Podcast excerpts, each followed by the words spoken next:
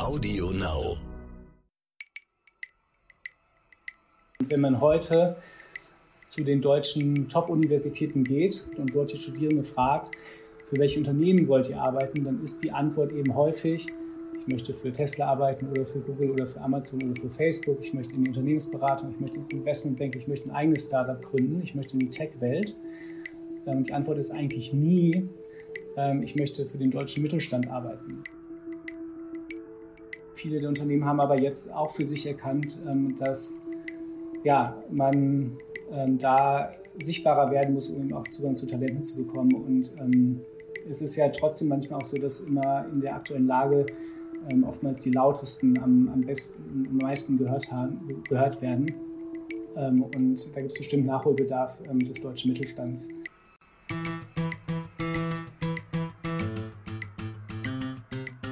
Woran denken Sie, wenn Sie das Wort Maschinenraum hören? Vielleicht an einen großen, lauten Raum auf einem Containerschiff zum Beispiel.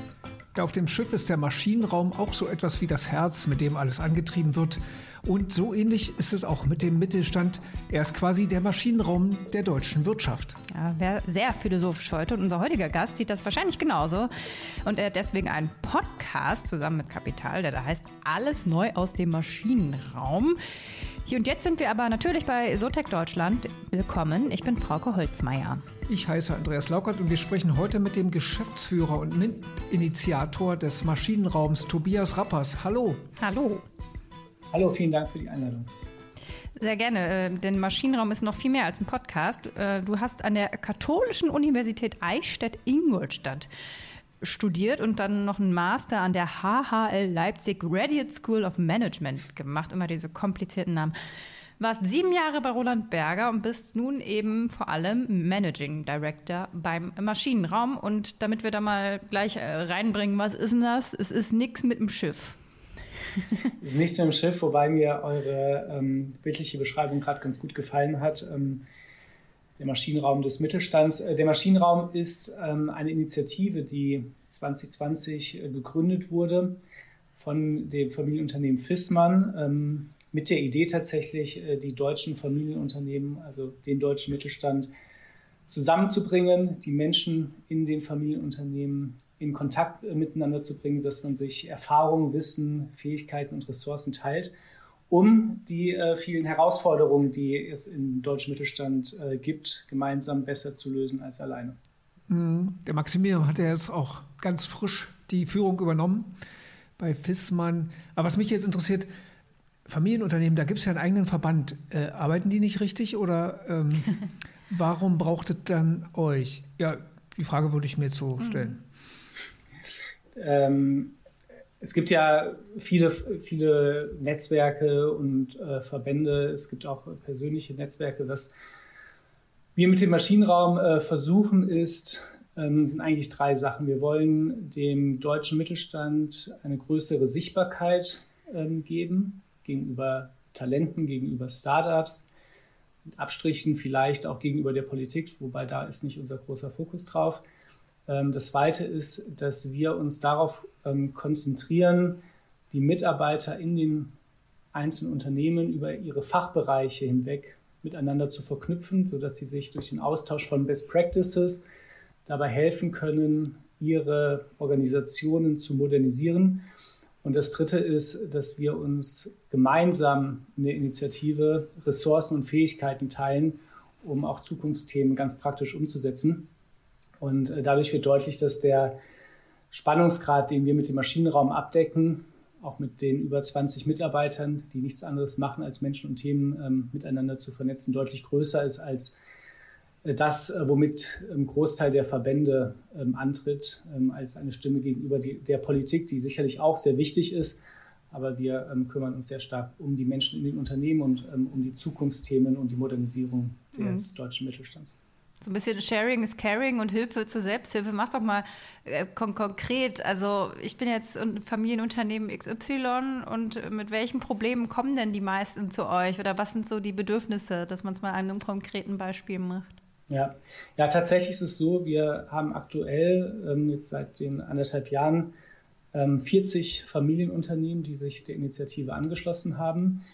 Ähm, die alle für sich verstanden haben, dass es sich lohnt, gemeinsam ähm, zu lernen. Und ähm, wenn man sich so die Organisation anschaut und dort in einzelne Fachbereiche reingeht, zum Beispiel in dem der Kommunikation, dann äh, findet man schnell heraus, dass zwischen 70 bis ja, 80 Prozent der Themen, der Zukunftsthemen, in denen an, in diesem Fachbereich gearbeitet wird, ähm, identisch sind ähm, zwischen den Unternehmen. Das heißt, in der Kommunikation wird sich gerade viel Gedanken darüber gemacht, wie erreiche ich die Leute, die Blue-Color-Worker, wie erreiche ich Mitarbeiter generell ähm, durch ähm, Intranets, durch so soziale Medien, ähm, interne soziale Medien.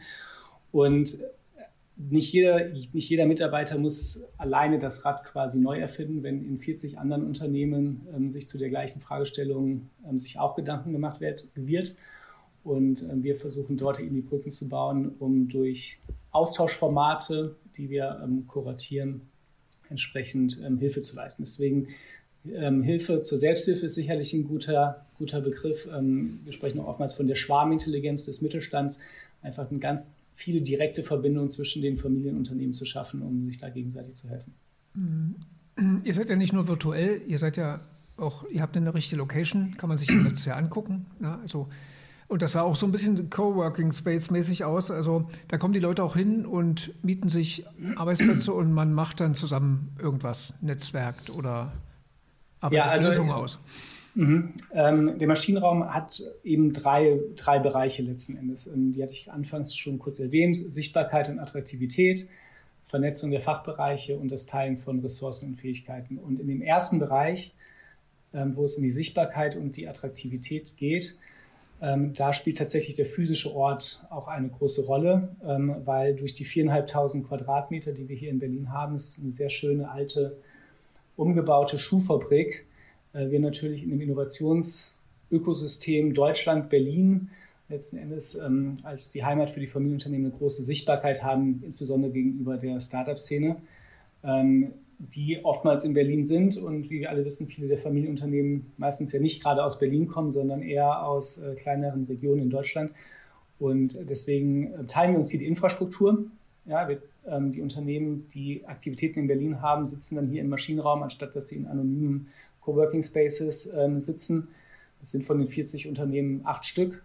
Ähm, aber alle 40 Unternehmen profitieren davon, dass wir halt die Sichtbarkeit dadurch auch in, in Berlin haben. Und ähm, wir haben hier Coworking-Flächen tatsächlich, wir haben Eventflächen, wir haben Workshop-Flächen, wir haben Medienstudios, ähm, um ähm, Formate zu produzieren.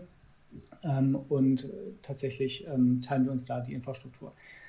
In dem Bereich Sichtbarkeit und Attraktivität, um das einmal abzuschließen, ist es aber nicht nur auf den physischen Ort begrenzt. Äh, was wir eben auch machen, ist, dass wir uns gemeinsam ja, die Stimme des Mittelstands bündeln und gerade die Zukunftsthemen, die der Mittelstand treibt, ähm, versuchen in die Medien und in die Presse ähm, zu bekommen, dass wir die Familienunternehmen auf Veranstaltungen platzieren, dass wir uns Partnerschaften zu den führenden Hochschulen in Deutschland aufbauen, um eben gegenüber den Stakeholdergruppen Talente, Startups, aber auch alle anderen ähm, die Sichtbarkeit und die Attraktivität des deutschen Mittelstands, der deutschen Familienunternehmen zu erhöhen.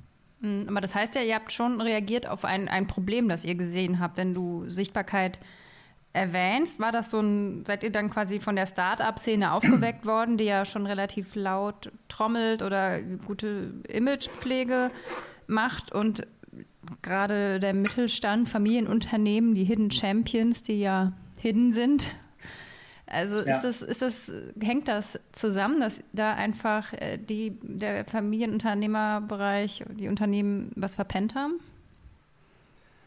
Ich glaube, verpennt nicht unbedingt. Ich glaube, man muss eher in die Zukunft schauen und ähm, der Begriff Hidden Champion zeichnet es ja ganz gut. Und ähm, mhm. Simon Kucher hat den ja geprägt und eigentlich als Auszeichnung eines, einer Strategie äh, galt dieser Begriff äh, damals. Ich glaube, in der heutigen Welt ist der Begriff eines Open Champions den äh, Kerstin Hochmüller, ähm, ihre Zeichen Unternehmerin bei Marantec, geprägt hat, auch äh, für die heutige Zeit viel, viel besser. Und ähm, es ist in der Tat so, dass viele der deutschen Mittelstandsunternehmen in abgelegenen Regionen sind ähm, und dass sie natürlich nicht die mediale Aufmerksamkeit ähm, bekommen, wie das große deutsche DAX-Konzerne bekommen, wie das Tech-Unternehmen ähm, bekommen oder wie es die deutsche Startup-Szene bekommt. Ähm, jahrelang war das bestimmt auch so gewollt. Ähm, viele der Unternehmen haben aber jetzt auch für sich erkannt, ähm, dass ja, man ähm, da sichtbarer werden muss, um eben auch Zugang zu Talenten zu bekommen. Und ähm, es ist ja trotzdem manchmal auch so, dass immer in der aktuellen Lage ähm, oftmals die lautesten am, am besten, am meisten gehört, haben, gehört werden. Und da gibt es bestimmt Nachholbedarf des deutschen Mittelstands, da sichtbarer zu werden. Mhm. Definitiv.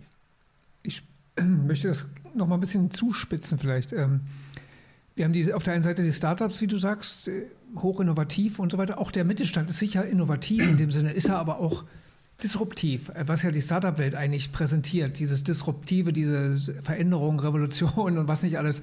Da ist ja eher der Mittelstand oder Familienunternehmen eher, möchte man meinen, nicht behäbig, aber sie sind ja Weltmarktführer, nicht ohne Grund. Aber es kommen ja doch neue Technologien, die einige vielleicht auf dem falschen Fuß erwischt haben. Wollt ihr diese Verbindung schaffen, dass die vielleicht von dem lernen und die anderen von sich selbst, von den anderen lernen? Oder? Mhm.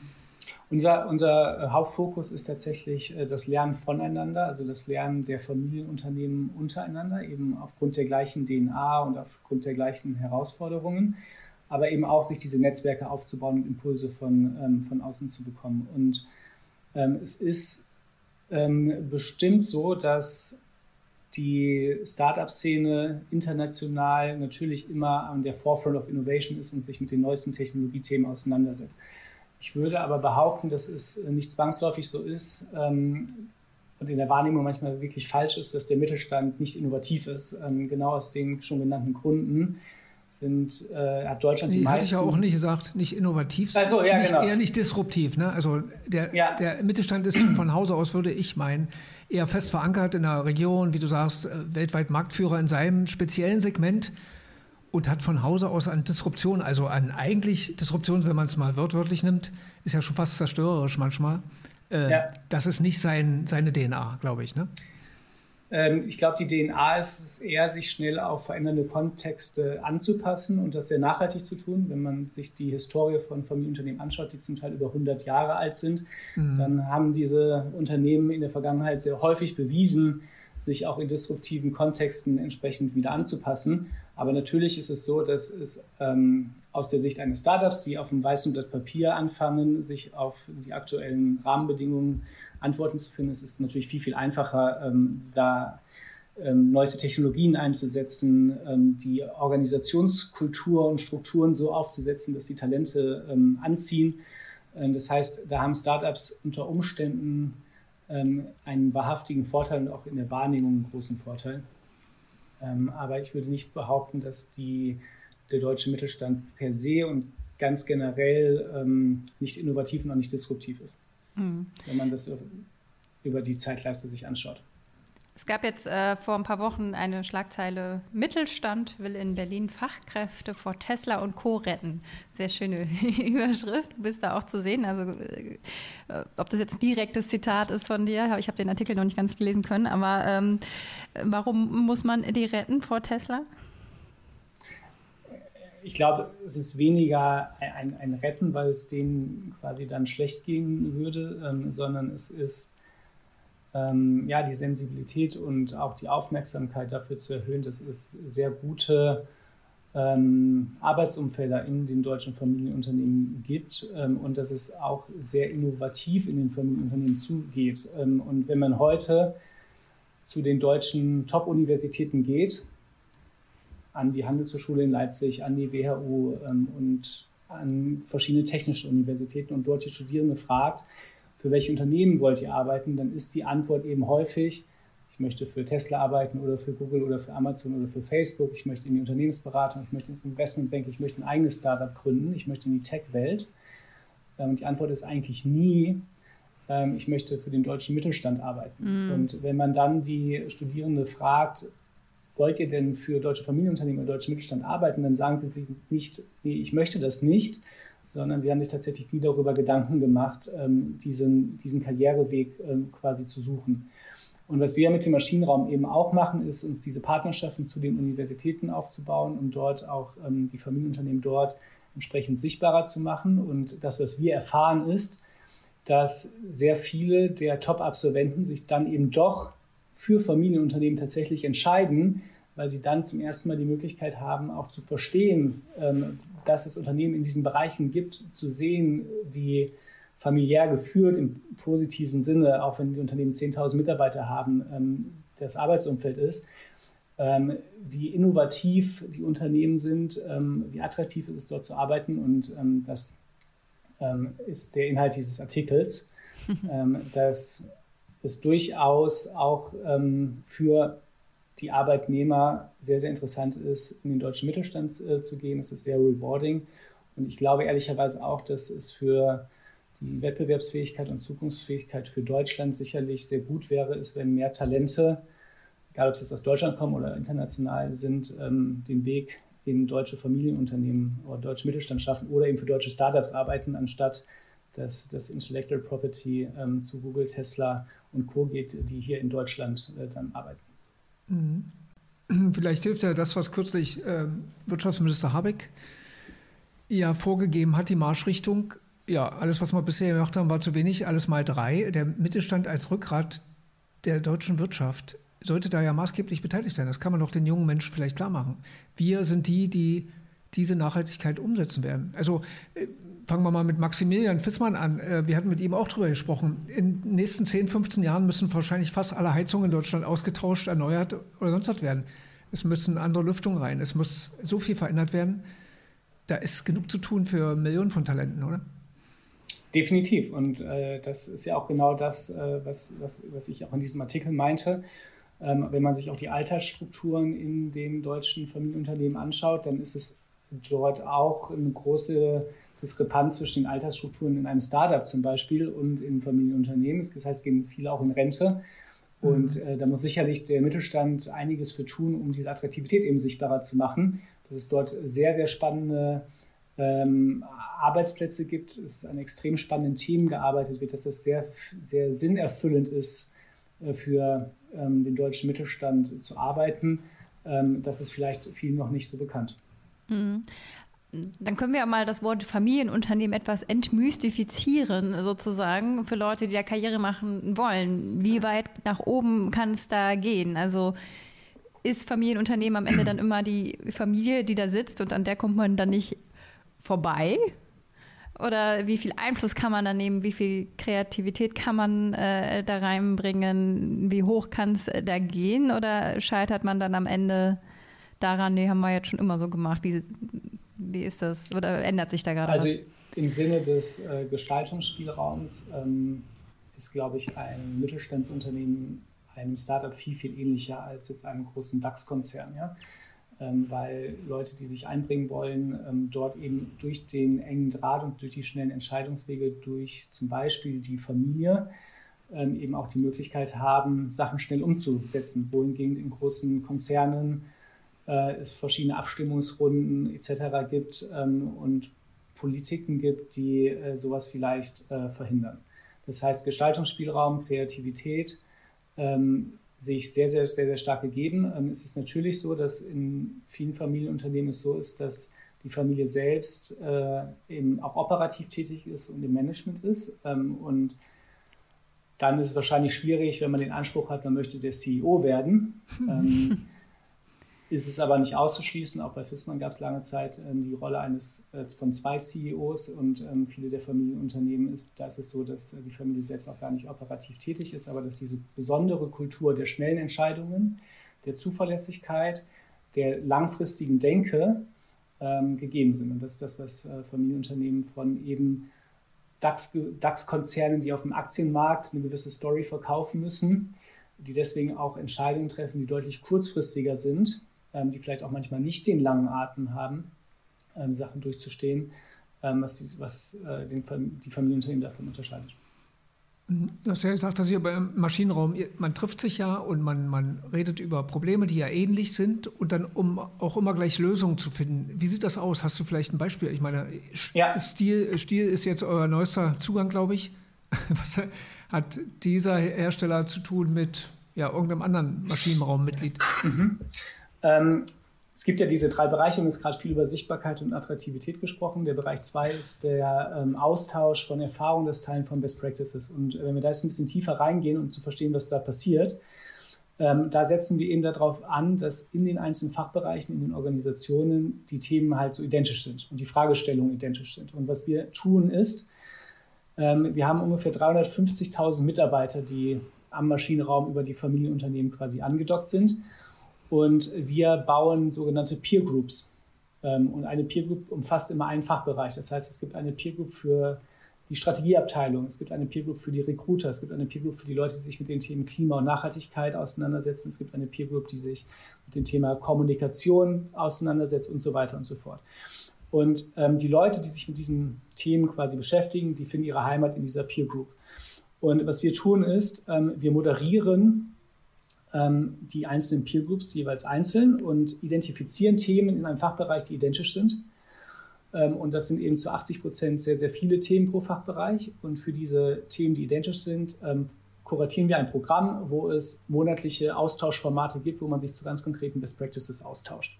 Das heißt, ein Unternehmen, ähm, was wie, wie Stiel zum Beispiel oder wie Mann und Hummel oder Fissmann oder Fiege oder Lamy finden in einem Fachbereichsaustausch zum Thema Recruiting eben ganz, ganz viele Überschneidungen, ähm, wo man sich dann Gedanken macht, wie kann ich meine Arbeitgebermarke verbessern?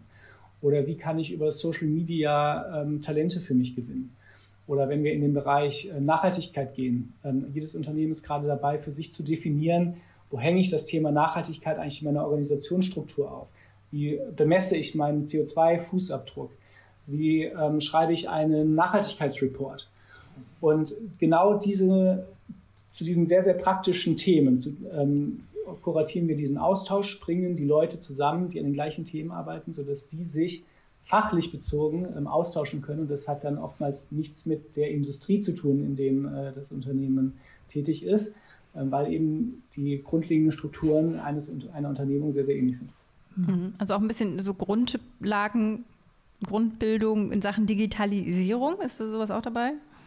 Digitalisierung ist natürlich auch ein großer Punkt, aber ähm, Klimawandel, äh, Klimawandel, ich wollte, äh, Sustainability hat jetzt nicht mm. so viel mhm. mit Digitalisierung nee, im ersten jo. Schritt zu tun. Ja. Ähm, es sind Modernisierungsthemen, es sind Themen der Digitalisierung, es sind Themen der Nachhaltigkeit, ähm, wo wir eben diese Austauschformate herstellen. Und darüber hinaus hat jeder Mitarbeiter, der im Maschinenraum angeschlossen ist, die Möglichkeit, ähm, eine Frage an den Maschinenraum zu stellen. Das heißt, ähm, wenn ich jetzt gerade dabei bin und möchte eben ein Intranet einführen, damit ich meine Mitarbeiter auch in den Pandemiezeiten äh, gut erreiche im Homeoffice. Dann kann ich andere Unternehmen fragen, wer von euch hat ein Intranet eingeführt? Dann poppt das bei uns im Maschinenraum auf. Wir spielen das aus an die aktuell 40 Familienunternehmen, an die richtigen Leute, wo wir denken, die könnten zu dem Thema was sagen. Und dann gibt es ähm, auch Ad-Hoc-Austauschformate, wo eben Interessensgruppen zusammengebracht werden, um sich dort eben gegenseitig ähm, mit Empfehlungen zu helfen. Also sind das vor allem die, sag ich mal, die, die Jüngeren, sie sagen, okay, wir, wir müssen, ich komme nochmal auf dieses Sharing is Caring, ja. weil oft war ja früher so, so, das Hoheitswissen ist natürlich wichtig. Klar, es geht nicht, vielleicht nicht um Produktionsinterner, aber trotzdem äh, öffnet man sich ja als Unternehmen in gewisser Weise ein Stück und man erzählt sich ein bisschen was und wenn man zusammensitzt, das heißt jetzt per Videokonferenz oder vielleicht auch mal im echten Leben, erzählt man sich ja dann doch ein bisschen. Also ist da gar nicht so diese, auch wenn es unterschiedliche Branchen sind, äh, man hat da keine Sorge vor Konkurrenzgeschichten, sondern wirklich jetzt das, der, die Überzeugung, dass es zusammen besser funktioniert, dass man dann eine, von mir aus eine gemeinsame Ökonomie, Plattformökonomie, was weiß ich, mhm. aufbaut. Also ich glaube, diese Wahrnehmung der Verschlossenheit des äh, Mittelstands, wie wir sie anfangs ähm, diskutiert haben, die kommt schon auch daher, dass in der Vergangenheit eben so war, dass ähm, viele Unternehmen schon für sich glaubten, dass man lieber nicht so viel Wissen teilen sollte, ähm, weil sonst könnte wer anders das ja nachmachen. Und das ist mhm. natürlich bei Produktinnovation, Geschäftsmodellinnovation auch heute immer noch gültig. Aber wir wissen auch, dass die ähm, Herausforderungen so eine Komplexität in Zukunft, äh, heute schon, aber in Zukunft haben werden, nehmen wir mal das Thema Nachhaltigkeit, dass ähm, ein Unternehmen alleine gar nicht so schnell lernen kann. Und ähm, deswegen werden da ähm, Hürden definitiv schon abgebaut. Und jetzt repräsentiert der Maschinenraum ja nicht den ganzen Mittelstand, sondern gerade mal 40 Unternehmen, die sich dieser Initiative angeschlossen haben. Und ich glaube, das, was die 40 Unternehmen zusammen dann auch symbolisiert ist, dass sie sich in gewisser Weise als die Allianz der Willigen versteht. Das heißt, sie mhm. für sich verstanden haben, auch von der Haltung her, das ist ganz wichtig, ähm, dass es sich lohnt, sich zu öffnen und eben, wenn es um so methodische und fachliche Themen geht, äh, man sich auch austauschen kann. Ja, du sprachst ja gerade an, was machen denn die anderen? Vielen tausend Familienunternehmen. Die, die sind noch nichts. verschlossen. ja, also ich glaube, ähm, wir werden das dann jetzt sehen in den, in den nächsten Jahrzehnten, ähm, welche Unternehmen erfolgreich auch in die nächste Generation und in das neue Zeitalter ähm, migrieren können. Ich befürchte, dass Unternehmen, die denken, dass sie alles alleine am besten können, ähm, die sich nicht austauschen, die nicht offen sind, es deutlich schwieriger haben als solche, die ähm, ähm, offener sind und die vor allen Dingen lernen. weil wenn wir jetzt uns im privaten Bereich das einmal dahin übertragen, dann ist es so, dass wir natürlich Sachen in Büchern nachlesen können. Äh, wir können auf Messen gehen, wir können irgendwie Dokumentarfilme schauen oder sonst irgendwas. Aber zumindest in meiner Erfahrung hilft es mir am besten, wenn ich mich mit Freunden ähm, austausche zu Themen, die dort schon Erfahrung haben. Dann bin ich immer deutlich schneller. Und ähm, jetzt ist es so, dass sich im Privaten die Themen nicht so häufig ändern, wie sich jetzt im beruflichen, äh, im geschäftlichen Kontext durch eben die Digitalisierung und auch die Nachhaltigkeit das der Fall ist. Wir müssen uns einfach vor Augen führen, dass die Rahmenbedingungen sich extrem schnell äh, wandeln und dass diese Geschwindigkeit schon zugenommen hat, noch zunehmen wird und auch ähm, ja, nicht, nicht, nicht so schnell aufhören wird, dass äh, man sich da neu orientieren muss. Hm, aber wie schaut ihr denn dann auf den Mittelstand insgesamt? Seid ihr da eher in Sorge, dass da viel Nachholbedarf ist, was so Themen wie Digitalisierung, New Work, neues Mindset angeht? Seid ihr da eher in Sorge? Weil es hatte ja anscheinend auch einen Grund, dass ihr dann sowas wie in den Maschinenraum macht. Also wie optimistisch schaust du da auf die gesamte? Ähm, ist jetzt natürlich ganz schwierig zu sagen, weil ich ähm, bisschen gebiased bin durch die Unternehmen, die sich dem Maschinenraum anschließen. Eben, das, ist, das ist richtig, aber.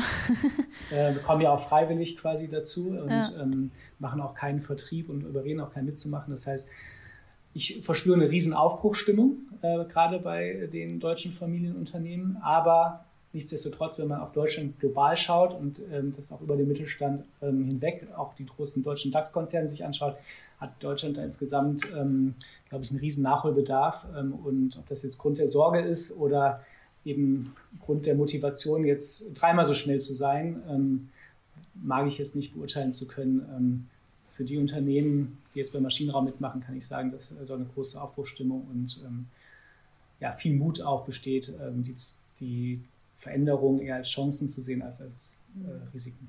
Mhm. Gibt es denn im Maschinenraum direkte Konkurrenten, die Mitglieder sind? Ja, der Maschinenraum ist eine, eine Initiative vom Mittelstand für den Mittelstand und auch ähm, neutral.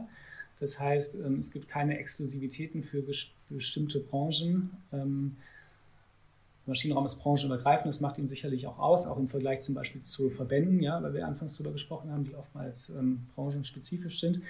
Ähm, das heißt, es gibt durchaus Wettbewerbssituationen oder Marktbegleiter im Maschinenraum mhm. und äh, dort ist es dann immer so gehandhabt, dass wir das sehr offen und transparent äh, kommunizieren. Das heißt, wenn ein Marktbegleiter dazukommt, wird das Unternehmen, was schon als erstes mit dabei war, darüber informiert und dann spricht man darüber, ob äh, das entsprechend auch vertretbar ist. Ähm, und in den meisten Fällen, aufgrund eben der Haltung, ähm, war das bis jetzt kein Problem. Und ähm, dadurch, dass wir uns nur über funktionale Themen austauschen, ist es auch aus anderen rechtlichen Gesichtspunkten kein Problem, mhm. sich dort Erfahrungen auszutauschen. Ich mag ja das Wort Marktbegleiter. Das ist irgendwie neu. Nach Mitbewerber ja. und Konkurrenten kamen die Marktbegleiter. Marktbegleiter. ja, es ist ja heute auch sehr schwierig zu sagen, wer ist denn eigentlich der, der, der, der größte Wettbewerber. Industriegrenzen, die verschwimmen immer weiter. Und ja. ähm, ich glaube, wenn man im traditionellen äh, Gesichtspunkt da die, seinen Wettbewerb bestimmt, dann macht man wahrscheinlich den ersten Fehler. ja. Ja. Note heute? Geht das? Ja, geht immer irgendwie. Ja, ja. Du musst jetzt nur einmal aus deinem Bias rauskommen, aus deiner Blase. Wie digital ist, wie digital ist der deutsche Mittelstand, wenn du da versuchst, mal von oben drauf zu gucken und nicht nur oder auf wie den technologisch und wie innovativ, oder? Also ja. insgesamt.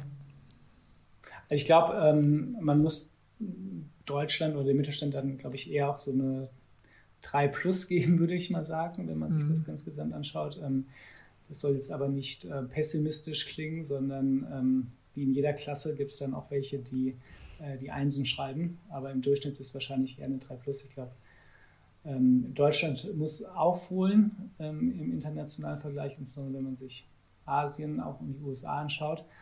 Und ähm, die Maschinenrauminitiative soll eben einen kleinen Beitrag dazu leisten, das Rückgrat der deutschen Wirtschaft zu stärken.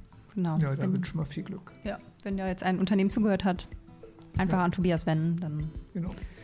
Ja, sehr gerne. Ja. Vielen Dank, Tobias Rabat. Dankeschön. Danke euch. So, dann stoppen wir hier mal.